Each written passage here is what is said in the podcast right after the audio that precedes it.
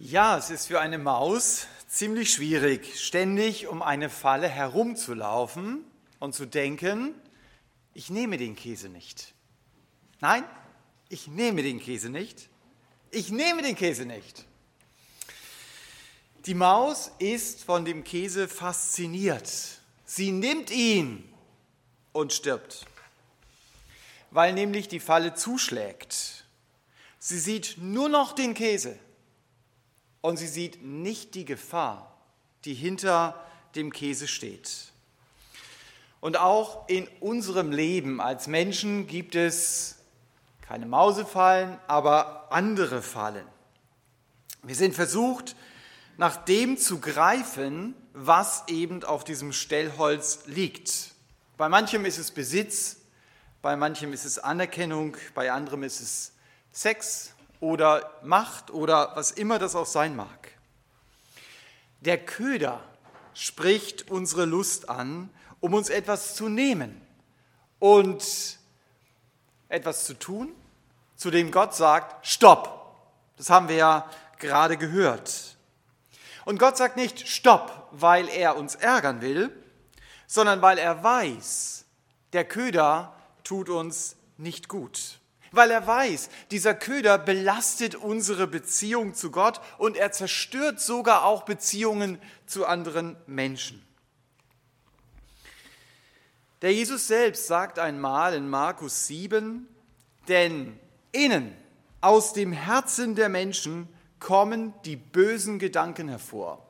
Und dann zählt er auf, dann sagt er etwas von Unzucht, von Dieberei, von Mord, Ehebruch, Habsucht, Bosheit, Arglist, Ausschweifung, Neid und vieles andere noch.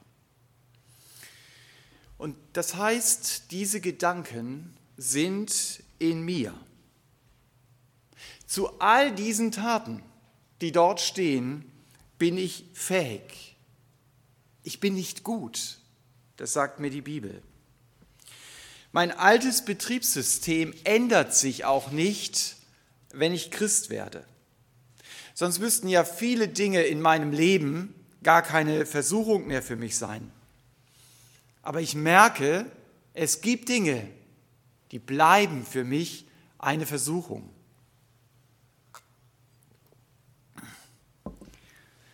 Gott nennt meine alten inneren Einstellungen den alten Menschen. Und der ist auch da, wenn ich Christ geworden bin.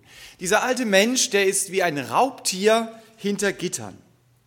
Mein alter Mensch wird nicht zahm, nur weil er 20 Jahre hinter Gitter verbracht hat. Wenn ich die Tür aufmache und wenn ich der Raubtier-Natur freien Lauf in mir lasse, dann bin ich in der Lage, wie wir es eben gerade gelesen haben, Unzucht, Ehebruch, Mord, Habsucht und so weiter zu leben.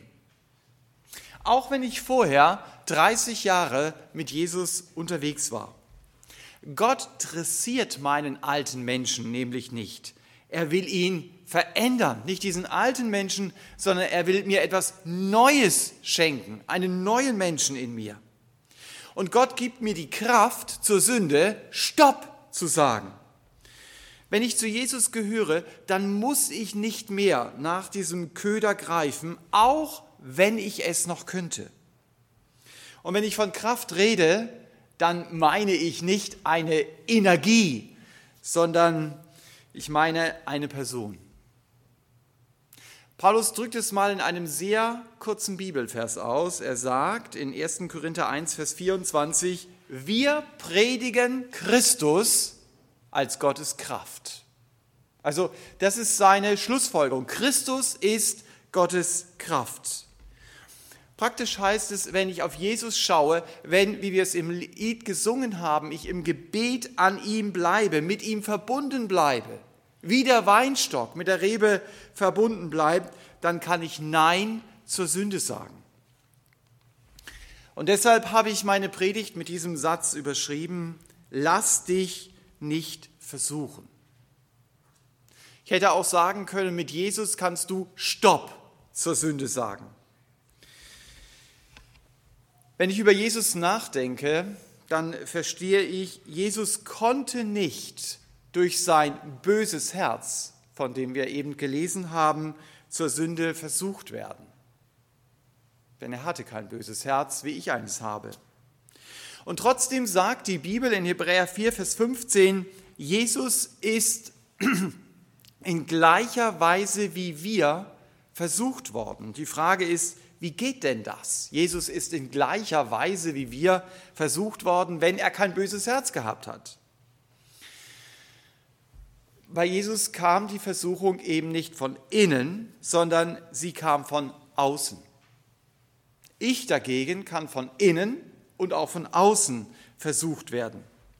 Und eine dieser Versuchungen Jesu von außen ist in der Bibel sehr ausführlich beschrieben, in Matthäus 4. Und wir wollen diesen Text jetzt gemeinsam lesen. Da heißt es, dann wurde Jesus von dem Geist in die Wüste hinaufgeführt, um von dem Teufel versucht zu werden. Und als er 40 Tage und 40 Nächte gefastet hatte, hungerte ihn schließlich. Und der Versucher trat zu ihm hin und sprach, wenn du Gottes Sohn bist, so sprich, dass diese Steine Brot werden. Er aber antwortete und sprach, es steht geschrieben, nicht vom Brot allein soll der Mensch leben, sondern von jedem Wort, das durch den Mund Gottes ausgeht. Darauf nimmt der Teufel ihn mit in die heilige Stadt und stellte ihn auf die Zinne des Tempels und spricht zu ihm, wenn du Gottes Sohn bist, so wirf dich hinab, denn es steht geschrieben, er wird seinen Engeln über dir befehlen und sie werden dich auf den Händen tragen, damit du nicht etwa deinen Fuß an einen Stein stößt. Jesus sprach zu ihm, wiederum steht geschrieben, du sollst den Herrn, deinen Gott, nicht versuchen. Wiederum nimmt der Teufel ihn mit auf einen sehr hohen Berg und zeigt ihm alle Reiche der Welt und ihre Herrlichkeit und sprach zu ihm, dies alles will ich dir geben, wenn du niederfallen und mich anbeten willst.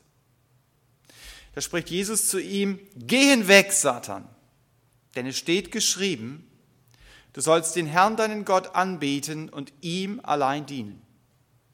Dann verlässt ihn der Teufel und siehe, Engel kamen herbei und dienten ihm. Der Geist Gottes hat Jesus also in die Wüste geführt. Und dort begegnet Jesus nach einer 40-tägigen Fastenzeit dem leibhaftigen Teufel. Solche Begegnungen werden wir wahrscheinlich Zeit unseres Lebens zum Glück nicht haben. Und Satan versucht jetzt einen Keil zwischen Jesus und seinen Vater im Himmel zu treiben. Das ist das Wesen der Versuchung. Auch in meinen Versuchungen geht es doch nicht zuerst darum, ich tue Dinge, die nicht gut für mich sind oder die anderen Menschen schaden. Natürlich, das mache ich dann auch. Aber es geht vor allen Dingen darum, wie gehe ich in dieser Versuchung eigentlich mit Gott um? Und deshalb habe ich diese drei Versuchungen, von denen wir hier lesen, so überschrieben, lass dich nicht versuchen. Einmal lass dich nicht versuchen, Gott zu misstrauen. Lass dich nicht versuchen, Gott zu benutzen. Und lass dich nicht versuchen, Gott zu herabzusetzen. Es geht in der Versuchung um Gott. Das muss der erste Punkt sein, der mir klar ist. Also zunächst einmal, lass dich nicht versuchen, Gott zu misstrauen. Jesus hatte 40 Tage gefastet. Ist klar, dass da in Vers 2 steht, es hungerte ihn. Und genau da setzt Satan an. Er sagt, dann mach doch aus diesen Steinen, die man dort in der Wüste sieht, Brot. Also mit anderen Worten, stille dein Grundbedürfnis und warte doch nicht darauf, dass Gott es stillt. Da kannst du lange warten. Handle doch einfach selbst. Diesem Gott, dem kannst du nicht wirklich vertrauen. Der lässt dich wahrscheinlich hängen. Kennst du die Stimme, die wir schon am Anfang der Bibel hören? Satan versucht hier, Gott als unglaubwürdig darzustellen. Das ist genau die gleiche Nummer, die die Schlange bei der Eva aufführt. Nur Eva hat ihm geglaubt. Der Jesus durchschaut die Lüge. Er glaubt dem Teufel nicht. Und du? Kennst du diese Stimme? Misstraue Gott? Hör auf, auf Gott zu warten? Diese Stimme, die sagt, da kannst du doch warten, bis du alt und grau wirst. Gott hat dich vergessen, das ist die Wahrheit. Vielleicht bist du verständlicherweise auf der Suche nach einem Partner, aber es tut sich nichts und dann kommen einem die Gedanken, hey, ich kann Gott hier nicht mehr vertrauen. Er meint es nicht gut mit mir. Oder du hast schon manches durchlitten im wahrsten Sinne des Wortes. Und dann kommt noch etwas dazu. Und dann denkst du, jetzt ist aber wirklich genug. Und dann kommt diese Stimme. Kapier's doch. Gott interessiert's doch gar nicht, wie es dir wirklich geht. Und dann kommen wir vielleicht zu diesem Punkt, wo wir sagen, ja, es stimmt. Ich kann Gott nicht mehr vertrauen. Das ist menschlich sehr verständlich. Und deshalb ist es ja so wichtig zu sehen, wie reagiert denn der Herr Jesus auf dieses Misstrauensvotum, das der Teufel versucht, bei ihm äh, in sein Leben hineinzubringen. Interessant, Jesus antwortet mit dem Wort Gottes. Er sagt, es steht geschrieben. Und das kann ich auch. Wenn der Jesus jetzt irgendein Wunder getan hätte, dann hätte ich sagen müssen, sorry, das, das kann ich nicht. Aber die Bibel aufzuschlagen und zu sagen, es steht geschrieben, das kann ich auch. Ich muss meinen Empfindungen und meinen Eindrücken, die ich ja habe, die mir auch Probleme machen, vielleicht in manchen Situationen, diesen Dingen muss ich nicht folgen. Auch wenn ich zu kämpfen habe. Ich kann dem Versucher Gottes Wort entgegenhalten. Aber dazu muss ich es natürlich kennen. Und dazu muss ich es lesen, regelmäßig. Aber merkt ihr, bei Versuchungsfallen nach der Bibel greifen und Satans Lügen Gottes Wahrheit entgegenhalten. Das ist mal so das Grundprinzip, das wir hier in Matthäus 4 sehen. Jesus zitiert hier 5. Mose 8, Vers 3. Der Mensch lebt nicht vom Brot allein. Der Zusammenhang des Verses redet davon, Gott wollte durch die lange Wüstenwanderung prüfen, was in dem Herzen der Israeliten war. Wenn wir gedanklich mit dem Volk Israel in der Wüste unterwegs sind, dann stellen wir immer wieder fest, dass sie genau in diese Falle getappt sind, Gott zu misstrauen. Wenn Gott ihnen ihre Wünsche nicht erfüllt hat, wenn irgendwas nicht so lief, wie sie sich das vorgestellt haben, dann waren sie sehr schnell dabei, was ist denn das für ein Gott, der uns hier führt? Was ist denn das für ein Gott, der unsere Wünsche nicht erfüllt? Und sie haben es selber versucht, sich selber aufzuplustern wie die Ente, von der wir gehört haben. Jesus handelt anders. Er weiß, Gott hat mich nicht vergessen, auch wenn es so aussieht. Jesus macht deutlich, ich glaube dem Wort Gottes mehr als meinem Gefühl. Jesus selbst hat in der Bergpredigt gesagt, welcher Mensch ist unter euch, der, wenn sein, Brot ihn um Brot, äh, wenn sein Sohn ihn um Brot bittet, ihm einen Stein geben wird.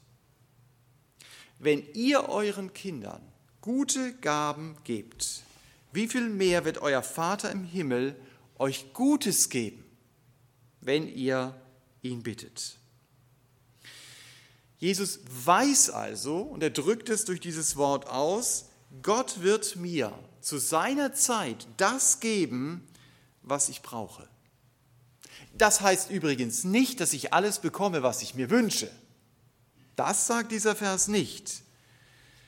Aber er hilft mir, die Einstellung zu haben, ich will nicht versuchen, es mir selbst zu nehmen.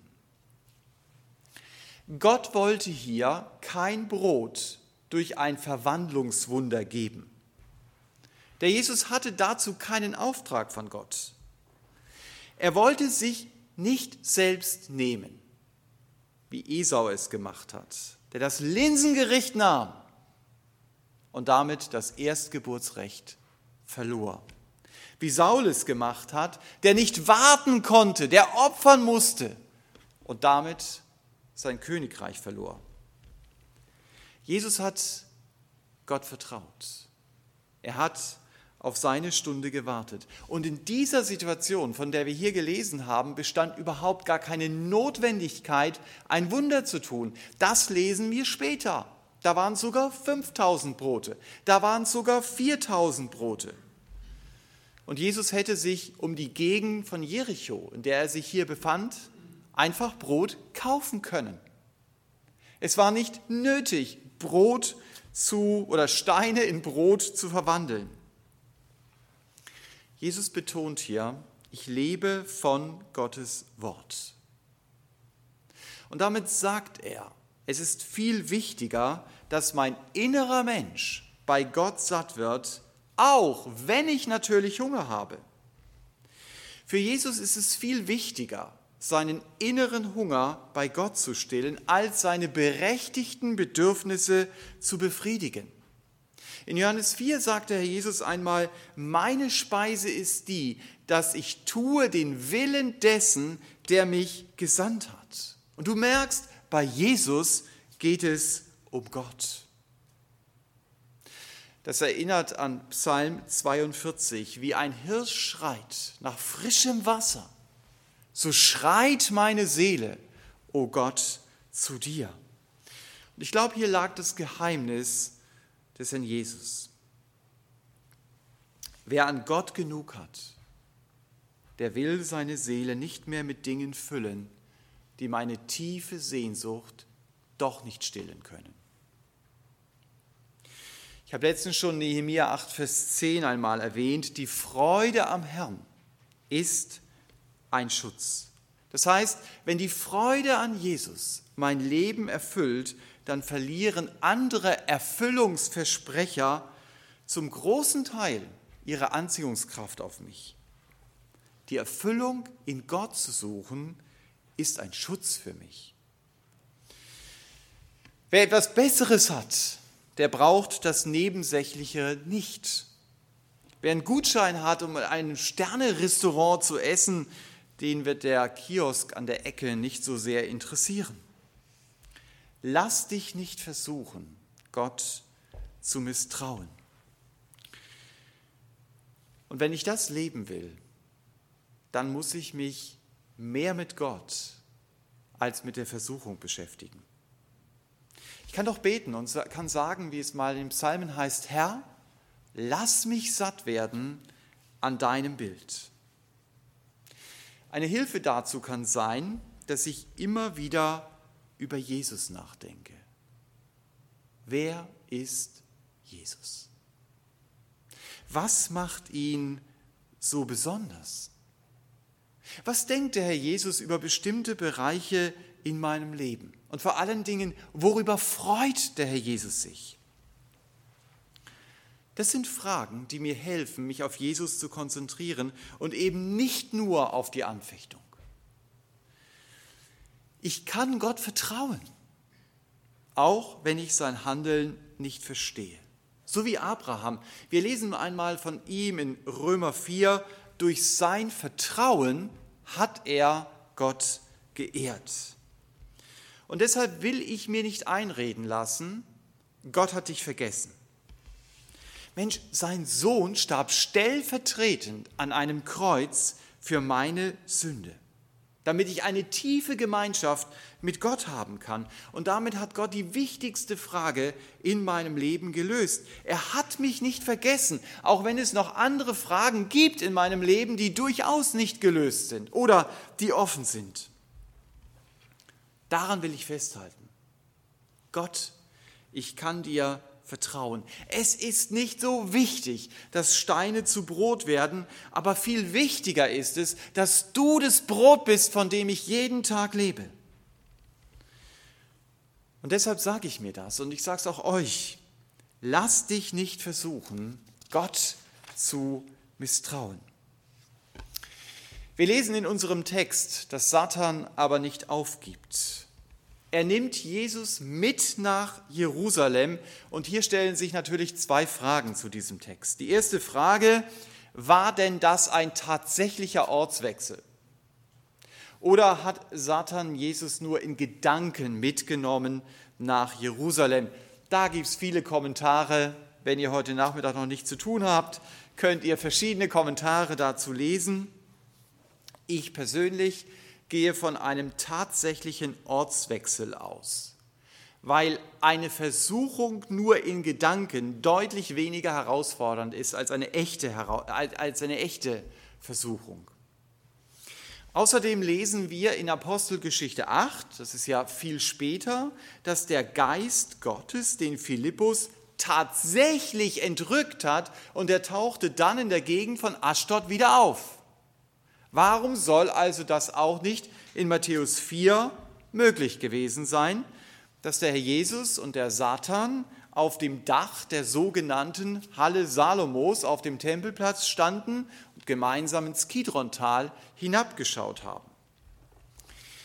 Die zweite Frage, warum setzt eigentlich der Lukas diese Versuchung in seinem Bericht ans Ende und nicht wie Matthäus an die zweite Stelle? Eine mögliche Antwort ist, weil es Lukas wichtig ist, Jerusalem an den Schluss zu setzen, weil er dann in oder ab Lukas 9 eine lange Reise nach Jerusalem zeigt. Das ist ein großes Thema bei Lukas. Also nicht alle Berichte in den Evangelien sind chronologisch, manchmal sind sie auch thematisch geordnet, das darf man ja auch, aber mir scheint es so zu sein, dass hier bei Matthäus die chronologische Reihenfolge im Mittelpunkt steht. Meine zweite Überschrift heißt, lass dich nicht versuchen, Gott zu benutzen. Satan möchte von Jesus ein Wunder. Jesus soll Gott hier benutzen, um in die Schlagzeilen zu kommen. Die Herausforderung heißt, stürze dich ungefähr 140 Meter in die Tiefe. Und bevor du unten im Kidrontal aufschlägst, wirst du erleben, die Engel fangen dich auf, so wie es im Psalm 91 steht. Tja, stell dir vor, du hättest da gestanden, wie die Füße, die du jetzt auf diesem Bild siehst. Der Gedanke dahinter ist ja, die Leute, die das sehen, die werden fasziniert sein von dir. Das ist die beste Werbung für Gott, die du je machen kannst. Satan redet sehr ähnlich wie die Brüder des Herrn Jesus. Die haben zu ihm gesagt, geh doch nach Jerusalem und zeig dich der Welt, damit deine Jünger deine Werke sehen. Niemand tut etwas im Verborgenen, wenn er öffentlich bekannt sein will. Und der Jesus antwortet auf diesen Vorschlag seiner Brüder und er sagt, meine Zeit ist nicht da. Und er geht nicht. Genauso wenig, wie er nach der Aufforderung Satans hier auch nicht springt. Und der Jesus schlägt wieder sinnbildlich, genau das gleiche wie eben. Er schlägt sinnbildlich die Bibel auf und er liest 5. Mose 6, Vers 16 vor. Und manchmal gibt es ja auch im Alten Testament Verknüpfungen. Dieser Text, der hier zitiert wird in Matthäus 4, aus 5. Mose 6 greift eigentlich auf 2. Mose 17 zurück. Und davon ist dann die Rede, Israel ist in Massa, das liegt in der Wüste, und sie haben kein Wasser. Und sie werfen dem Mose vor, hey Mose, du hast uns zum Sterben hier in die Wüste gebracht. Und ihre Reaktion ist, sie wollen Mose steinigen. Stell dir das mal vor, du bist an Moses Stelle. Führst dieses Volk und dann siehst du dieses wütende Volk mit den Steinen in der Hand.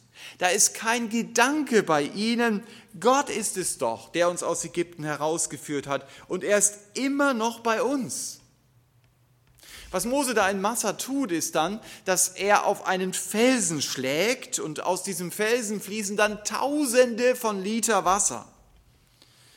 Und der direkte Bericht in 2. Mose 17 schließt mit dem Satz, die Söhne Israel haben den Herrn versucht, indem sie sagten, ist der Herr in unserer Mitte oder nicht. Und hier jetzt in 5. Mose 16 zitiert der Herr Jesus diesen Satz und sagt, du sollst den Herrn, deinen Gott, nicht versuchen, wie ihr ihn in Massa geprüft habt. Andere Bibeln übersetzen, du sollst Gott nicht herausfordern. Der Teufel zitiert hier ja Psalm 91 aus der Bibel. Spannend, ne? weiß nicht, ich könnte ihn nicht aus dem Kopf aus sagen, Satan kennt die Bibel deutlich besser als ich. Aber mit dem Kontext hat er es nicht so. Denn die Zusage ist ja, Gott bewahrt dich auf allen deinen Wegen.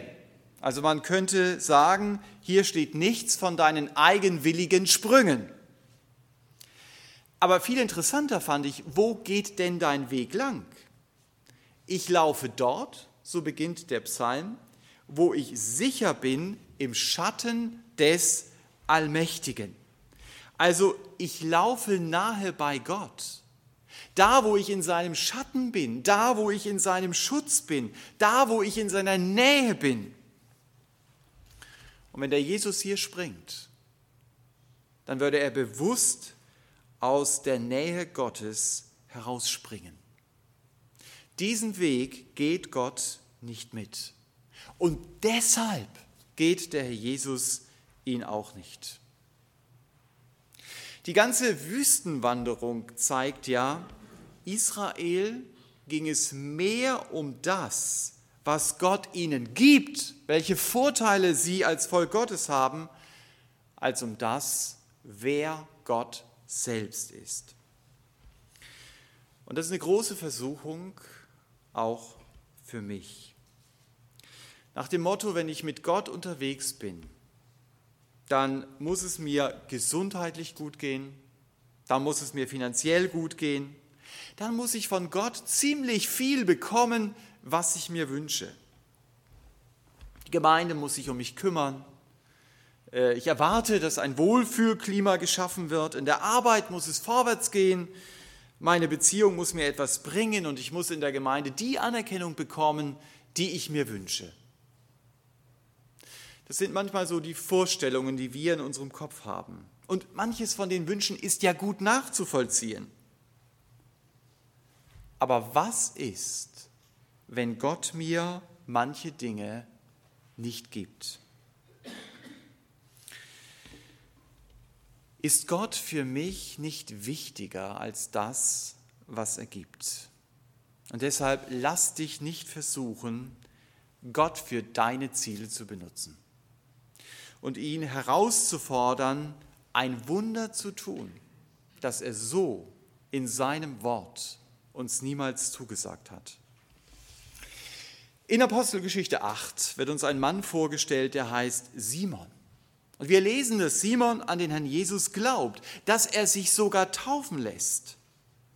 Aber als er dann die Wunder sieht, die Petrus und die Johannes tun, da will Simon Gott benutzen, um ganz groß rauszukommen. Und er bringt den Aposteln Geld. Und er sagt, gebt mir diese Macht, dass ich auch den Heiligen Geist bekomme, dass ich ihn weitergeben kann und dass ich solche großen Wunder tun kann, wie ihr sie jetzt gerade tut. Und er war vorher ja schon jemand, der von sich selbst gesagt hat, ich bin jemand Großes. Und er hat ja sogar eine Fangemeinde gehabt. Der hat eine Menge Follower gehabt, die ihn gefeiert haben.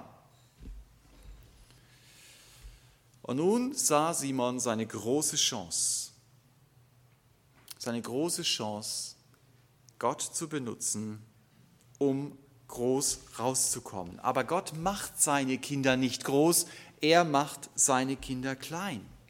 Wir lesen in der Bibel immer wieder, dass Gott Hochmut hasst und dass er Demut liebt. Gott lässt sich von mir nicht benutzen. Zum Glück. Und seine Aufforderung an mich heißt, mache dich klein. Seine Aufforderung an mich heißt, dass ich mich klein machen darf und das auch zeigen darf, indem ich den Nächsten mehr liebe als mich selbst.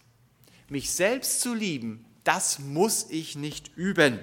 Das kann ich. Aber Gott will uns helfen, gerade nicht uns selbst zu lieben. Und Gottes Liebe an andere weiterzugeben, das ist eben das tägliche Trainingsfeld, in dem ich stehe. Ich weiß nicht, wie es dir dabei geht. Was noch herausfordernder ist, als Gottes Liebe an andere weiterzugeben, ist die Herausforderung, Gott zu lieben. Aber das ist meine erste Verantwortung. Gott will nicht zuerst meinen Dienst, sondern meine Liebe. Und ich darf ihn darum bitten, dass er mir diese Liebe schenkt. Gott will mir diese Fähigkeit geben, ihn zu lieben.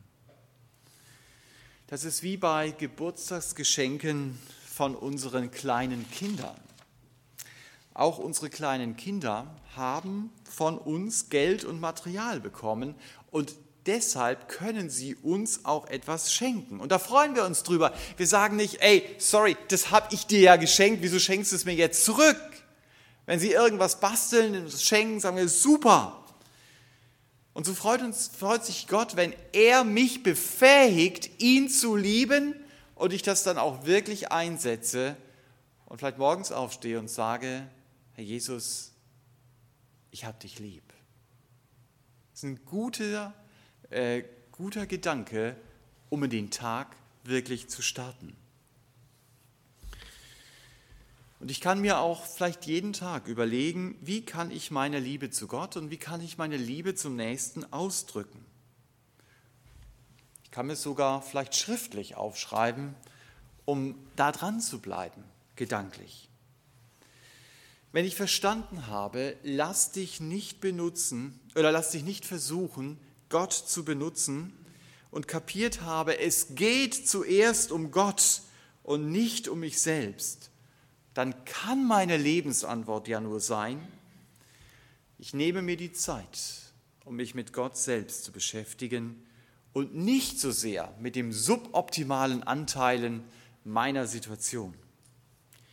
Das kann ich machen, indem ich über Gottes Namen nachdenke, indem ich über seine Eigenschaften nachdenke, über sein Handeln, seinen Willen, um es mit Psalm 91 zu sagen, so bleibe ich im Schatten des Allmächtigen. Und so bekomme ich auch einen sehr klaren Blick für den Köder auf dem Stellholz, Gott für meine Ziele benutzen zu wollen. Wenn Gott meine Freude ist, er selbst, dann wird in mir die Sehnsucht wachsen, mein Leben Gott hinzugeben, damit er mich für seine Ziele gebrauchen kann und nicht ich ihn für meine Ziele. Eines der größten Ziele, die Gott hat, ist, ich soll ihn anbeten. Und darum geht es in der nächsten Versuchung, die ich mit dem Satz überschrieben habe, lass dich nicht versuchen, Gott herabzusetzen. Ich bin dafür gemacht, Gott anzubeten. Das ist das Ziel meines Lebens. Und nur darin werde ich meine ganze Erfüllung finden. Und genau da, an diesem Punkt, setzt Satan beim Herrn Jesus an und erst recht in meinem Leben. Er bietet mir alternative Anbetungsangebote an. Diese alternativen Anbetungsangebote versprechen viel und sie halten wenig. Es sind Alternativangebote, die mir auf dieser Erde ein paar Jahre Glück bringen sollen, aber mich schließlich in den Abgrund reißen, weil ich mir keine Gedanken darüber gemacht habe, wo ich die Ewigkeit verbringen werde. Und auch hier gilt wieder, ich bin dafür gemacht, die Ewigkeit zu verbringen, um Gott anzubeten und ihn in den Mittelpunkt zu stellen. Deswegen darf ich das doch auch hier auf dieser Erde schon leben. Wenn ich auf dieser Erde nicht mit Gott lebe, dann werde ich auch die Ewigkeit getrennt von Gott verbringen. Der Teufel, der uns hier in diesem Tatsachenbericht begegnet, ist eine Realität. Wie diese Mächte, von denen wir im Kinderbeitrag gehört haben, die gibt es wirklich. Und entweder versucht der Teufel mir einzureden, du, mich gibt's eigentlich gar nicht, streich mich aus deinem Gedächtnis. Oder indem er mir sagt, du bist so gut, also wenn du nicht in den Himmel kommst, dann ist sowieso keiner dort. Beide Aussagen sind eine glatte Lüge. Sie haben nur ein Ziel. Satan möchte mich bei sich in der Hölle begrüßen. Spannend an diesem Text, den wir gelesen haben, ist ja, dass Satan das nicht selber sagt. Er warnt logischerweise nicht vor sich selber, sondern der Herr Jesus sagt mir das ja. Auch an anderen Stellen. Er warnt mich. Er sagt, fall auf diesen Lügner nicht rein. Glaub ihm nicht.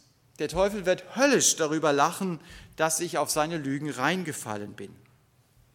Und in der letzten Versuchung, die wir hier sehen, zeigt der Teufel sein wahres Gesicht.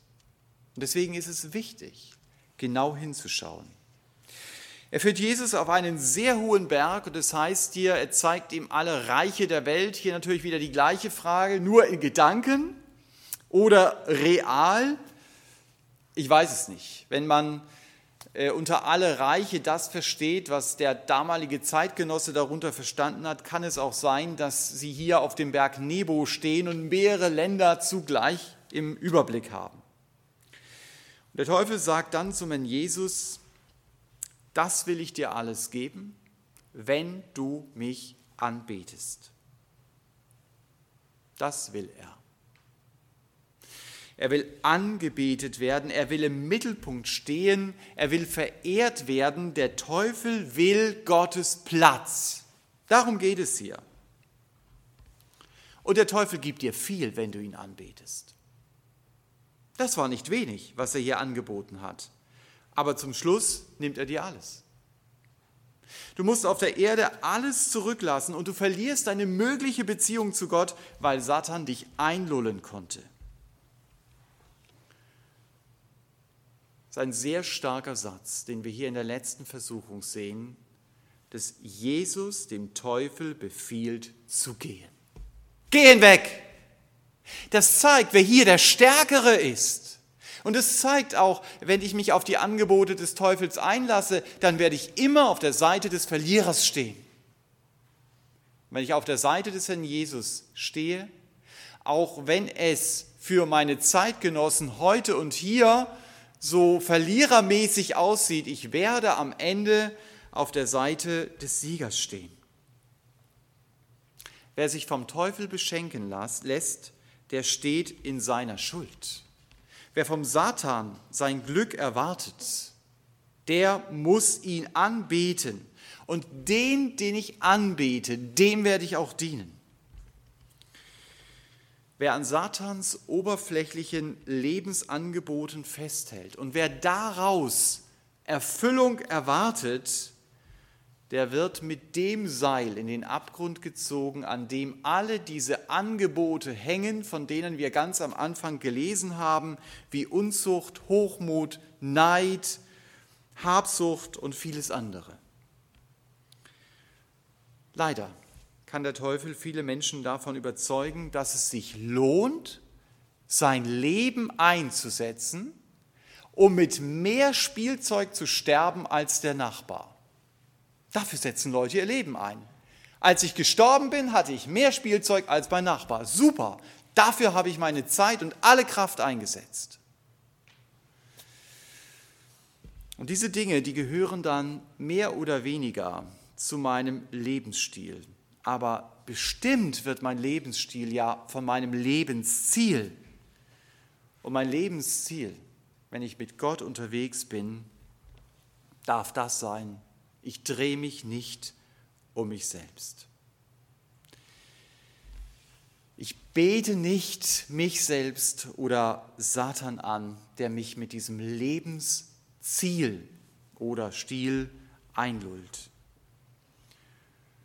Wenn wir von Anbetung reden, dann müssen wir uns bewusst machen, ich bete das an, wofür ich mein Leben hergebe, womit ich meine Zeit verbringe, was mein Denken und mein Leben erfüllt, egal was ich sonst sage.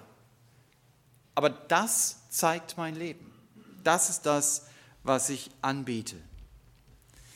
Und der Jesus sagt, es gibt nur einen, den wir als Menschen anbeten sollen, und das ist Gott. Er sagt hier, es steht geschrieben, du sollst den Herrn, deinen Gott anbeten und ihm allein dienen. Das ist ein Zitat aus 5. Mose 6. Das ist die ganz ernste Ermahnung, du sollst Gott nicht herabsetzen. Ihm gehört der erste Platz in deinem Leben. Sei nicht so dumm, irgendetwas anderes dorthin zu setzen, denn das ist genau das, was der Teufel von dir erwartet. Und dann wirst du mit dem Teufel zusammen als Verlierer vom Feld gehen. Aber es muss ja nicht so sein. Wenn ich im Gebet zum Herrn Jesus komme und ihn bitte und sage, Jesus, bitte vergib du mir meine Schuld, vergib du mir meinen Lebensstil, vergib du mir vor allen Dingen mein Lebensziel, dass ich nicht dich angebetet habe, sondern mich und viele andere Dinge in meinem Leben, und dann kann ich sagen, danke Herr Jesus, dass ich ab heute dich anbeten darf. Du sollst der Herr in meinem Leben werden. Du bist kein Lügner wie der Teufel. Du hast dein Leben für mich gegeben. Du bist am Kreuz für mich gestorben. Du hast für mich bezahlt. Und deshalb kann Gott mir vergeben. Deshalb kann Gott mich als sein Kind annehmen. Und dieses Vergebungsgeschenk, das darf ich ganz bewusst annehmen. Das ist der Weg, zu Gott. Eine bewusste Entscheidung ist es, dem Teufel oder seinen vorgeschobenen Billigspielzeugen die Anbetung zu verweigern und mich umzudrehen und Gott anzubeten und zu beginnen, aus Liebe nach seinem Willen zu leben, in der Kraft, die er mir dazu gibt. Und wenn der Jesus hier in unserer in unserem Bericht am Schluss sagt, bete Gott an, dann ist es doch so, als ob er meinen Kopf nimmt und ihn in die richtige Richtung dreht und sagt, schau, das ist Gott. Freu dich über ihn. Es gibt niemanden, der größer ist als er. Und wenn ich Christ bin, dann darf ich zu ihm gehören. Das muss ich mir immer wieder mal bewusst machen. Und das wird mir helfen, wenn ich begreife, zu wem ich gehöre, auch nicht über manche Versuchungs- oder nicht auf manche Versuchungsfallen hereinzufallen, weil ich verstehe, alle Versuchungen sind im Grunde genommen ein Infragestellen meiner Beziehung zu meinem Vater im Himmel. Und deshalb weil Gott größer ist, weil seine Liebe zu mir unfassbar tief ist, möchte ich mich nicht versuchen lassen, Gott zu misstrauen. Deswegen habe ich so formuliert, lass dich nicht versuchen, Gott zu misstrauen, lass dich nicht versuchen, Gott zu benutzen und lass dich nicht versuchen, Gott herabzusetzen. Bete Gott an. Das können wir lernen aus diesem Text. Amen.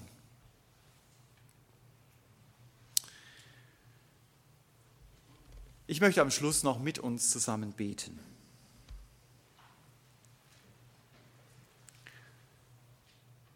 Herr Jesus, wir wollen dir von ganzem Herzen Danke sagen, dass wir dich anbeten dürfen, dass du auf diese Angebote nicht eingegangen bist dass für dich immer ganz klar war, Gott steht in meinem Leben im Mittelpunkt. Und ich möchte dich beten, hilf uns, dass das in unserem Leben klar bleibt. Amen.